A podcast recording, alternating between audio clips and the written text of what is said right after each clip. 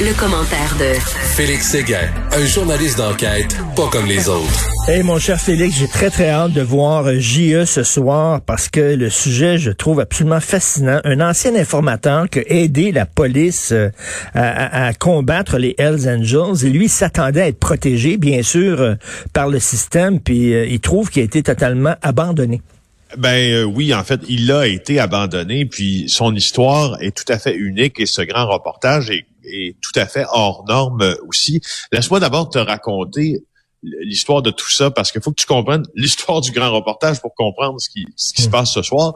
Nous, là, on a tourné avec Ninon Penneau euh, et on a co-réalisé un grand reportage en 2019, à l'été 2019, qui s'appelait Forcé à l'exil, qui a volé la vie de Michael le chasseur. Ça se portait donc sur cet individu-là qui, à 14 ans, à 14 mm. Je le répète, a été recruté par la police de Belleuil comme informateur parce que le chasseur avait une très grande qualité pour la police, c'était l'ami euh, de Sylvain Adam. Qui était Sylvain Adam? C'était un autre jeune du même âge, mais qui lui était le fils de Guy-Louis Adam, qu'on appelait Chop Adam, un des membres des Hells Angels qui a été tué par ses pères lors de la fameuse purge de Lennoxville en 1985. Alors, c'est un des événements criminels les plus connus de notre histoire récente, hmm. qui fait en sorte qu'on recrute Michael le chasseur, entre autres, pour savoir ce qui se passe dans la maison des Adam, parce que lui, il y est, comprends-tu? Mais voici que euh, Michael le chasseur, après avoir été recruté par la police, va entamer une longue, longue carrière d'informateur au cours de laquelle il va dénoncer euh, bon, les Hells Angels, bien sûr, la mafia, des souteneurs, des meurtriers également. Il va fournir de l'information alors qu'il est en prison. Il va, euh, mais, mais à un moment donné, il va se de tout ça. Puis il va dire, moi, je veux refaire ma vie, et il tente de la refaire, et pour la refaire, il doit s'exiler. Sauf que quand nous euh, nous commençons ces tournages-là en, 2019, nous le rencontrons en Espagne parce que lui, il demeure un autre lieu sur la planète. Donc on vient d'une rencontre puis on se dit, ça y est, on va aller en Espagne. Ça va être un peu, si tu veux, la zone franche ou le terrain neutre où on va se rencontrer, où il n'y a pas de danger pour sa vie, puis où c'est facile aussi pour nous. Alors, on se rencontre à Barcelone, euh, dans une petite commune euh, qui est Molins de Rey. et et finalement, Michael le chasseur revient sur toute sa vie, mais dit là, moi, c'est assez. On m'a recruté à 14 ans. À 14 ans, j'étais pas en mesure nécessairement de faire les choux. Tu sais, à 14 ans, Richard, tu sais, euh, euh, tu étais en train de te former comme jeune adulte. Mais Félix, euh, Félix, je t'avoue là, que je suis flabbergasté et je t'avoue assez choqué qu'on ait recruté quelqu'un à 14 ans, de le mettre dans une situation quand même extrêmement dangereuse. 14 ans, là? C'est jeune en maudit pour être informateur. Au ben sein des oui, Angels, moi, j'en reviens pas. Ajoute à ça, Richard, le fait qu'on le paye, le chasseur à 14 ans. Alors, il devient le plus riche de sa clique d'amis aussi. On va aussi le payer, on va aussi le payer en drogue à un moment donné. Alors, ben, voyons donc. Ben, quelle dans cette situation? Quelle histoire. Puis, puis, puis on propose même, parce que euh, euh Michael le chasseur a, euh, à l'époque, euh, bon, euh, c'est un peu séparé de sa famille, puis il a une tutrice, puis une femme qui qu'on a interviewée dans le reportage, puis c'est toute une femme là, très forte euh, qui travaille avec les enfants en difficulté d'ailleurs dans, dans, dans, dans, sa vie professionnelle. Puis la police l'approche en lui disant ben écoute, sais, ça serait le fun que tu puisses participer à ça toi aussi, puis on donnerait un autre code à Michael, puis tout ça, puis elle dit wow, wow, wow, euh, je veux pas qu'il fasse ça. Mais en tout cas, bref. non, non, mais attends, c'est un film. Vraiment, il faut qu'il y ait un livre qui soit écrit là-dessus, puis il faut que les droits soient, soient achetés par un producteur. C'est incroyable. Le informateur euh, contre les Hells pour la police à 14 ans à 14 ans. Tu sais. Donc, donc on, fait un peu le tour de cette histoire-là. Puis, euh, c'est ce qui est très intéressant ce soir à l'émission de GIA qui sera diffusée à 21h, c'est que on a tourné une fin, si tu veux, tu sais, comme, comme on voit dans, dans le cinéma, une fin alternative, si tu veux, au documentaire. Parce que le documentaire se termine normalement quand la ministre de la Sécurité publique, euh, Geneviève Guilbeault, et vice-première ministre, est interrogée par nous-mêmes et où elle va dire je vais demander aux autorités compétentes qu'elles se penchent sur le cas de Michael le chasseur. Ça, c'est en 2019. Et là, à un moment donné, Michael le chasseur, lui, il dit, il décide de, de, de, faire un move, entre guillemets, et il revient au pays pour régler ses comptes, si tu veux, puis obtenir une protection policière. Ben oui. Euh, puis, euh, puis euh, euh déménager sa famille. Il a une petite fille, il a une femme. Et sais-tu quoi? Il arrive deux jours après son arrivée, boum, déclaration mondiale de pandémie de l'Organisation mondiale de la santé. Okay. Alors là, ben, le Québec, rappelle-toi, le Québec est sur pause. Alors là, lui, il arrive ici, il a laissé sa famille euh, à plusieurs heures d'avion outre-mer, et il peut plus retourner, puis il est ici, puis il peut plus rencontrer personne. Parce qu'il y a une pandémie, parce que le Québec est sur pause. Hey, tu imagines le, le combat incroyable. Donc, finalement, euh, Michael le chasseur euh, a eu des réponses à ces questions, des réponses concernant sa protection, puis ce qui était pour arriver pour lui. Puis encore une fois dans sa vie, ça, ça, ça, le vent tourne, ne tourne pas en sa faveur. Puis on va avoir une entrevue ce soir avec lui ici à Montréal. Écoute, c'est vraiment très, très fascinant parce que, tu sais, lui, il dit, attends une minute, il y a un deal. Moi, je mets ma tête sur le bio, là. Vraiment, je mets ma sécurité en jeu. Puis c'est vrai que sa sécurité est en jeu parce que ces gens-là, là, ont la mémoire longue. Et quand ils savent que quelqu'un les a dénoncés, ça peut prendre des années, mais ils veulent avoir leur peau. Euh, puis ils vont l'avoir. Donc, il dit, j'ai fait mon bout de chemin. C'est à vous maintenant de me protéger, là. Oui, puis il dit en plus, euh, tu sais, lui, il doit se protéger lui-même présentement.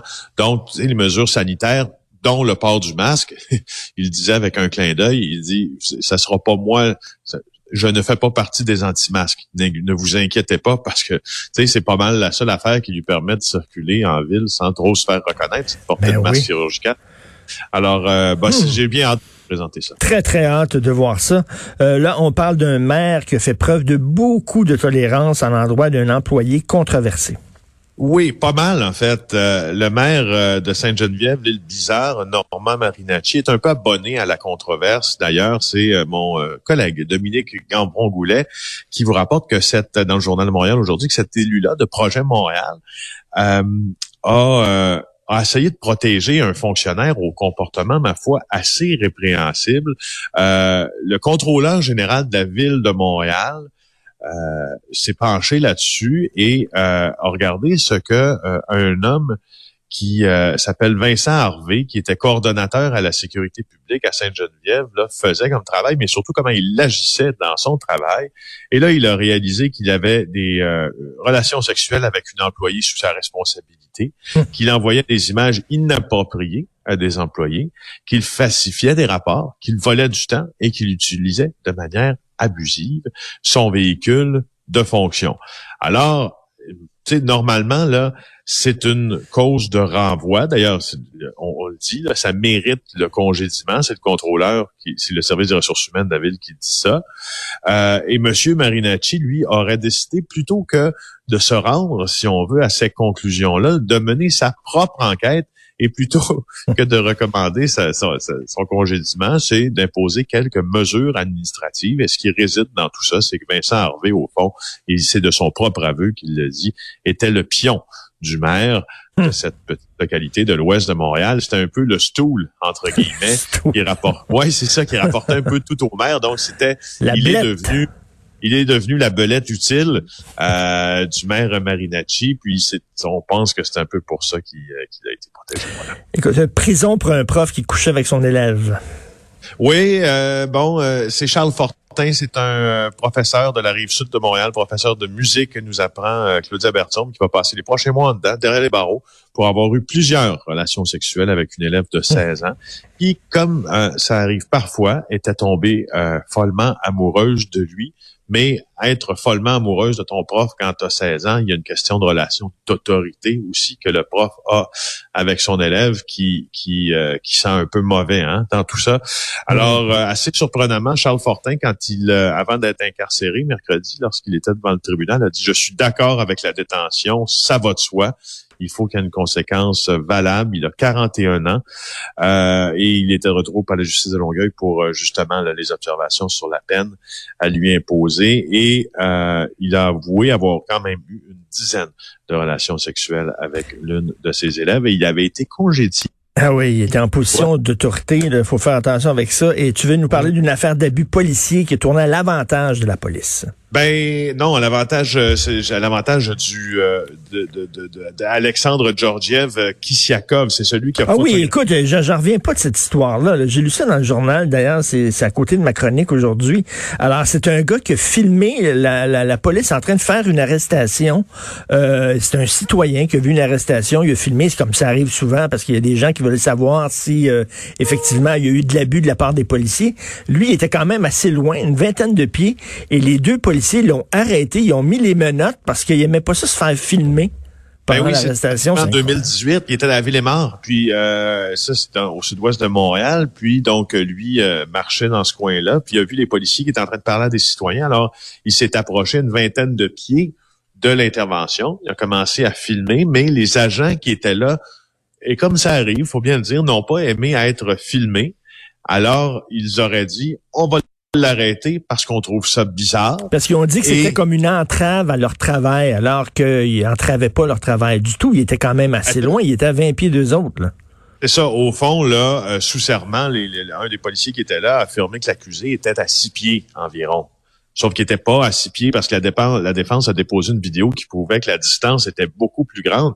Mais tu sais, par la suite, ce gars-là, qui s'y accove en question, s'est fait passer les menottes, écroué au poste de police plusieurs heures accusé d'entrave au travail des policiers, tu comprends que là, euh, la, justice là a, raison de la police là parce qu'on a on a fabriqué là oui. Euh, on a fabriqué, on a un peu de vérité dans ça, là, du côté policier. Là. Entre 20 pieds puis 6 pieds, là, si je ne m'abuse, 14 pieds. Non, non, écoute, les, les, menottes, c'est pas c'est pas illégal de filmer des policiers en train de faire une arrestation en autant que en autant que tu te mets pas dans leurs jambes. Là.